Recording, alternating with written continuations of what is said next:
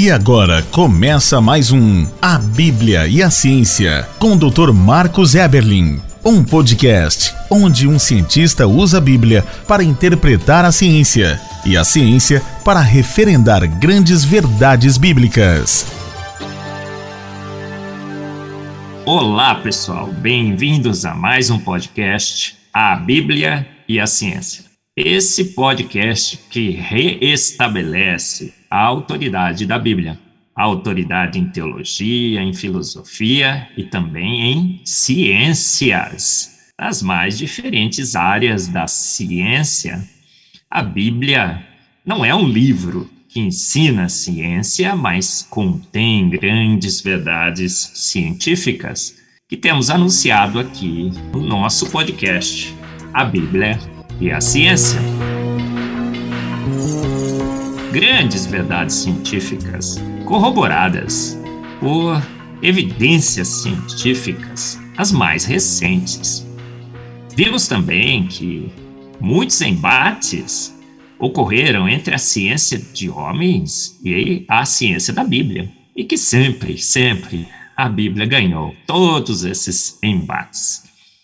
É um placar magnífico, 70 vezes 70 vezes 70 vezes 7 a 0. Então, em dúvida, fique com a palavra de Deus, indúbio pro Bíblia.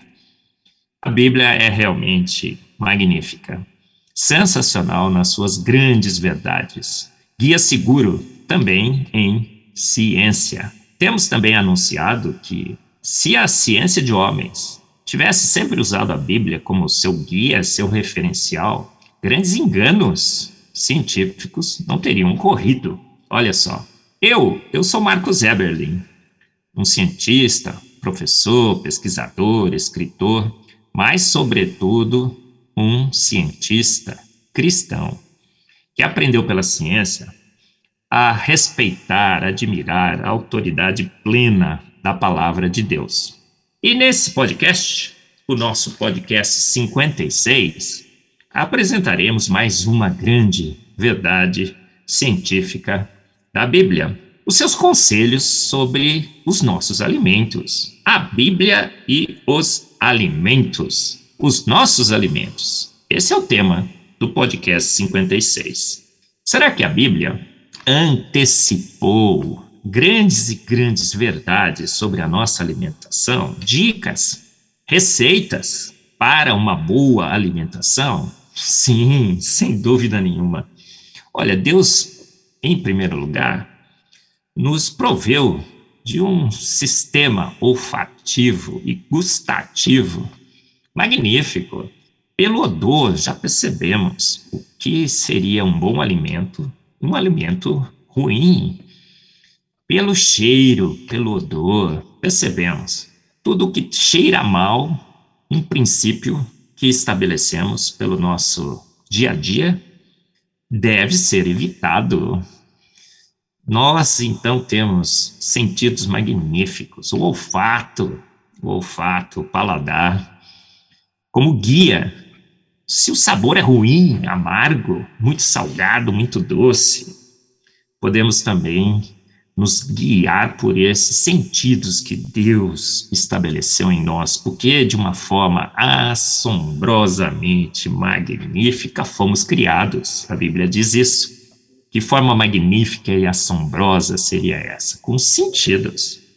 Mas também a Bíblia tem grandes e grandes e grandes, magníficos comandos, guias para a nossa alimentação.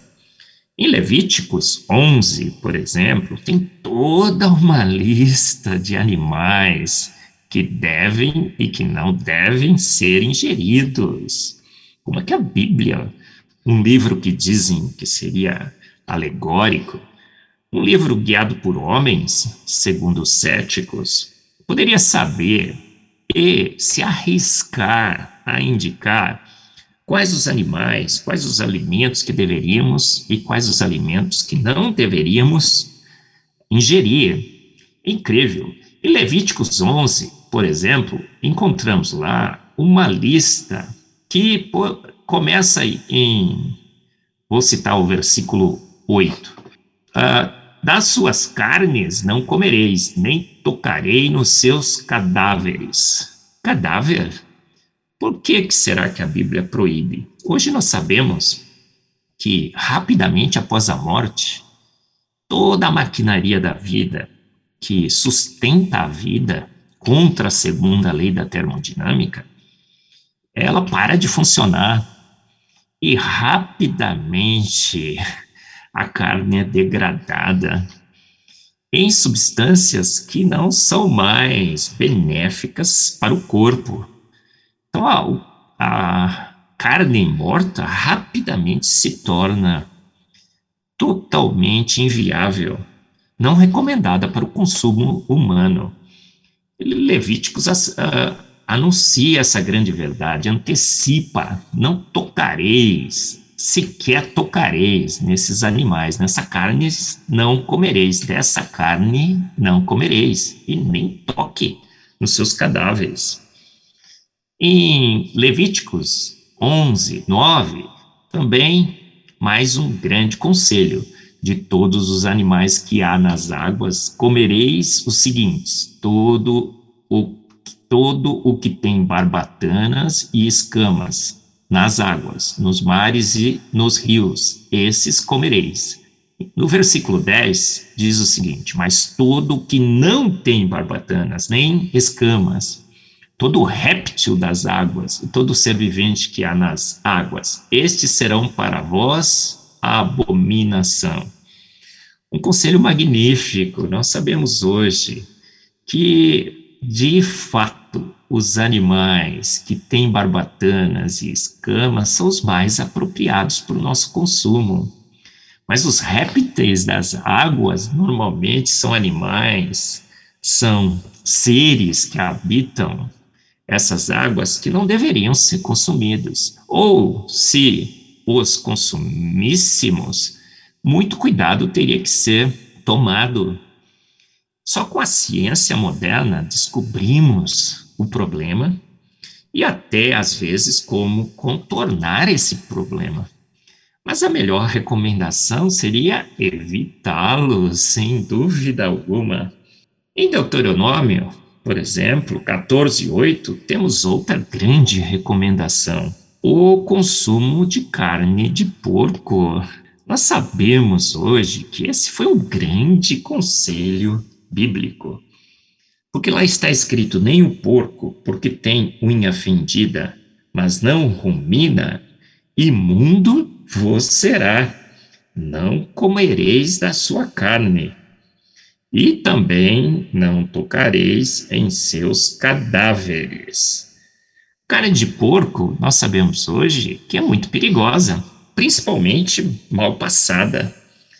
Temos ali larvas, por exemplo, de tênias solitária, um parasita, toxinas do seu sistema digestivo, que é pouco eficiente, também podem contaminar a carne de porco. Um grande conselho bíblico.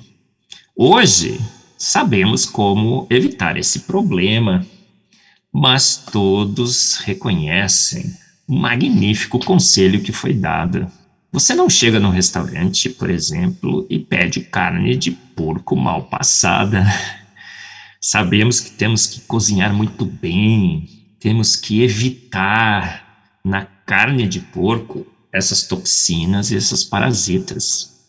E esses parasitas. Olha só, mais uma grande verdade científica na palavra de Deus. Conselhos dados muito antes da ciência reconhecer a sua importância na palavra de Deus. Por quê? Porque foram conselhos inspirados por quem criou a vida, quem criou o homem, quem criou todos os animais marinhos, quem criou todos os mamíferos e sabia exatamente quais seriam melhores para o consumo humano. De fato, a Bíblia tinha, tem e sempre terá razão. A ciência da Bíblia tem razão. Você ouviu mais um A Bíblia e a Ciência com o Dr. Marcos Eberlin. Um podcast onde a Bíblia e a ciência, bem interpretados, concordam plenamente. Conheça mais acessando agora o Instagram do Dr. Marcos Eberlin, instagram.com barra Marcos Eberlin e a Coval Press, www.covalpress.com. Se você deseja ouvir os demais episódios, acesse agora nossa plataforma www.rede316.com.br e conheça mais.